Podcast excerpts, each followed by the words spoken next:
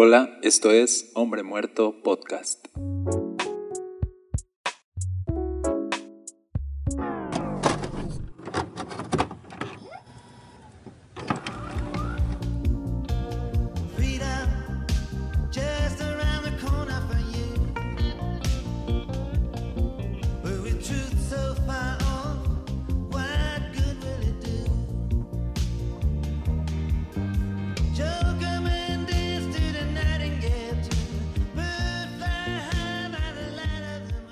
Hey, ¿qué tal? Yo soy Daniel Castañeda.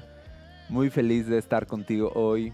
Este es el último episodio de Hombre Muerto del 2021 y aprovecho para agradecerte por, por estar conectado conmigo en el contenido que publico, por compartirlo en tus redes, por, por motivarme a, esforzarme por sacar contenido cada, cada semana y, y hacerlo cada vez mejor. Espero que, que así sea, espero que, que disfrutes lo que, lo que oyes y lo que comparto y que sea de bendición a tu vida. Y hoy pues quiero continuar en la serie de Santiago. Estoy en el capítulo 1, verso 9.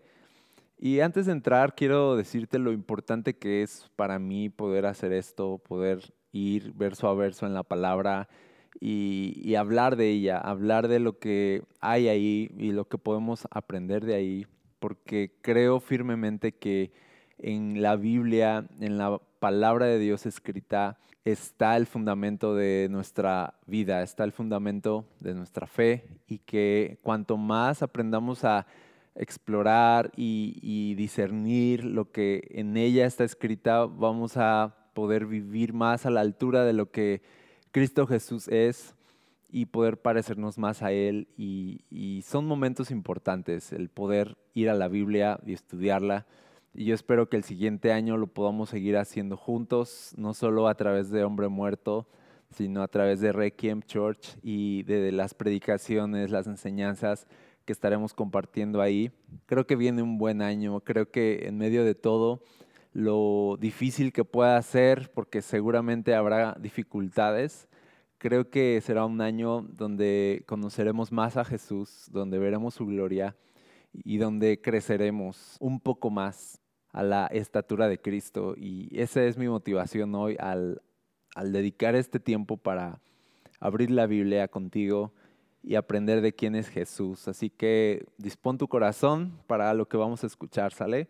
Dice el verso 9 del capítulo 1, los creyentes que son pobres pueden estar orgullosos porque Dios los ha honrado. Y los que son ricos deberían estar orgullosos de que Dios los ha humillado. Se marchitarán como una pequeña flor de campo. Cuando el sol calienta mucho y se seca el pasto, la flor pierde su fuerza, cae y desaparece su belleza.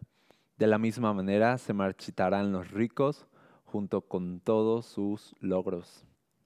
Ok, ¿qué nos quiere decir este texto? Habla de dos tipos de personas, los pobres y los ricos no de una manera simbólica, sino de una manera real, de una manera literal. Gente que tiene carencia económica y gente que tiene abundancia. Son dos personas que han sido alcanzadas por el Evangelio. Aquí dice creyentes pobres y creyentes ricos, ambos amados por Dios, ambos salvados por el Evangelio.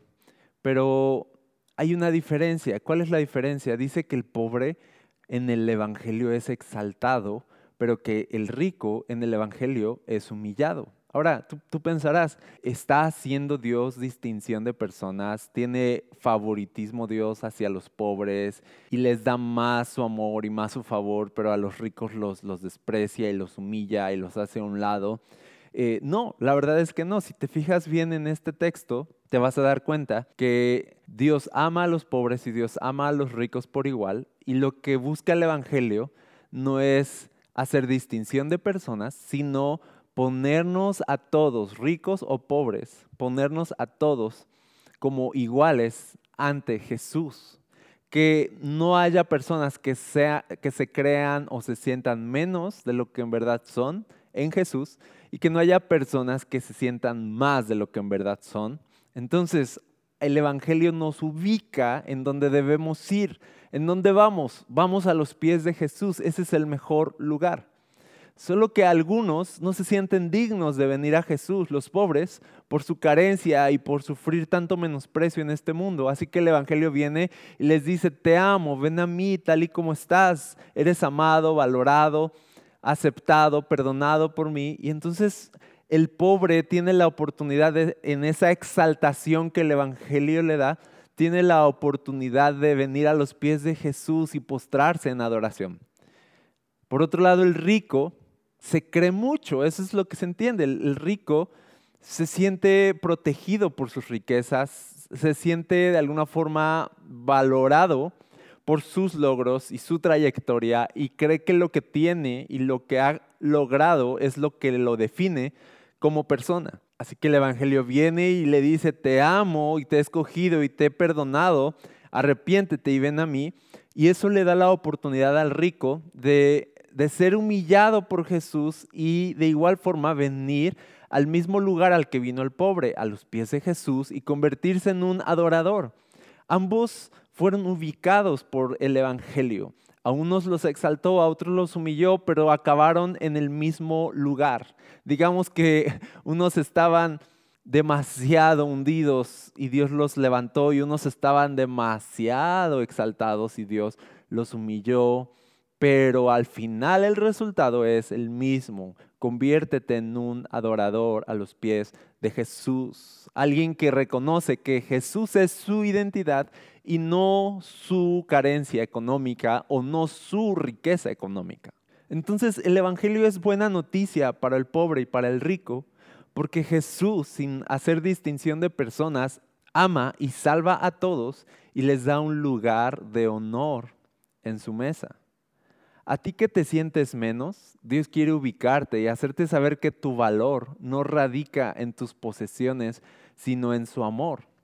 A ti que te crees mucho, Dios quiere ubicarte y hacerte saber que tu valor no radica en tus posesiones, sino en su amor. Es la misma medicina. El Evangelio les dice a unos, eres amado en tu pobreza, y a otros les dice, eres amado en tu riqueza. Porque esto no se trata de que Dios prefiera a los pobres y no ame tanto a los ricos. Como ejemplo, podría mencionarte en este momento a el joven rico, que dice la Biblia que cuando Jesús vio a este joven, lo amó y lo llamó a venir a él. También está Saqueo. Jesús se acercó a Saqueo en medio de la multitud y le dijo, Saqueo, hoy voy a ir a tu casa. Y tú sabes que después Jesús salvó el alma de Saqueo. O está el mismo Mateo. Mateo era un cobrador de impuestos, al igual que, que Saqueo, eran ricos, eran personas con un alto poder económico. Pero Jesús viene a Mateo con amor y gracia y le dice, sígueme. Jesús no, no hizo distinción de personas, Jesús amó a todos por igual. El asunto aquí entonces es que es la misma medicina de amor y gracia del Evangelio, pero es una medicina que tiene un efecto distinto, voy a decirlo así. Al pobre, la medicina del Evangelio le sabe dulce. Al rico, yo diría que le sabe en un sentido amargo.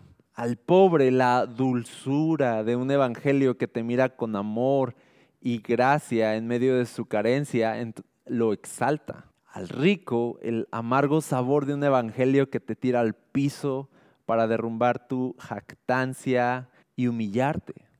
Pero, oh sorpresa, el resultado es el mismo para ambos. El Evangelio sana y salva a los dos. Y un ejemplo de salvación en personas ricas es el mismo Mateo. Dejó su comodidad, dejó su puesto y siguió a Jesús. Saqueo devolvió lo que había robado porque él se había enriquecido de manera ilícita y cuando la salvación llegó a su vida estuvo dispuesto a devolver lo que había robado aún al doble o al triple. Entonces hay salvación en, sus corazones. Sin embargo, el joven rico, tú ves en la Biblia que no quiso ser salvado. El joven rico eligió la seguridad que te ofrece el dinero por encima del llamado de Jesús a renunciar a todo. Así que sí, el Evangelio es para todos. Y tanto el pobre como el rico necesitan responder a este Evangelio. Un pobre necesita dejar de hacerse la víctima del mundo y debe quitarse de encima el peso del menosprecio de la sociedad y, poder reconocer, soy amado en Jesús y creer que Dios te ha puesto en un lugar de honor sin importar tu condición económica. Un rico necesita dejar de creer que tiene la vida resuelta y bajarse varios escalones y ser humillado hasta el piso para que aprenda a reconocer que sus riquezas no añaden valor a su vida, sino el amor de Dios. Por eso Santiago les dice a ambos en este texto, siéntanse amados por Jesús, siéntanse orgullosos de lo que el Evangelio ha hecho en sus vidas. Hey, ustedes pobres, siéntanse orgullosos de que Dios los ha exaltado. Hey, ustedes ricos, siéntanse orgullosos de que Dios los ha humillado. El mismo Evangelio, dos efectos diferentes. A unos exalta, a otros humilla, pero el Evangelio es bueno para ambos porque los ubica. Y aquí dice cómo humilla a los ricos. Dice, se marchitarán tus logros. Así como la flor, dice, bajo el sol se seca, desaparece. Dice, así se va a marchitar todo, todos tus logros. ¿Y eso qué de bueno tiene? Dirás. Bueno, así es como Jesús te salva del desastre de jactarte de ser alguien por las cosas que posees. ¿Y cómo exalta el Evangelio a los pobres? Pues les da una identidad segura en Él, que está por encima de su condición en este mundo, para que su alegría, su sostén no sea el dinero, sino sea Jesús que los ha amado. El resultado final aquí es que el dinero debe dejar de ser lo que nos da identidad como personas, seas pobre o seas rico. El resultado final es que las posesiones o los logros no deben tener ya ningún peso en nuestra vida. Solo Jesús debe ser quien nos da verdadero valor, verdadera identidad, verdadero propósito. Solo Jesús puede determinar quién soy, no lo que logro ni lo que poseo. Mi valor consiste en que soy amado y valorado por un Dios que entregó todo de sí mismo para atraerme hacia Él. Y tanto el rico como el pobre deben entonces tener cuidado de abrazar este Evangelio y de no poner su identidad en cosas que se desvanecen. Tu identidad no es tu pobreza, tu identidad no es tu riqueza, tu identidad es Jesús. Y con esto te dejo. Recuerda hoy que sin importar cuál es tu condición económica este día, en Jesús todos somos iguales. Recuerda hoy que no necesitas tener dinero para ser importante. Ya eres importante a los ojos de Dios. Recuerda también que si tienes mucho dinero, no eres tan importante.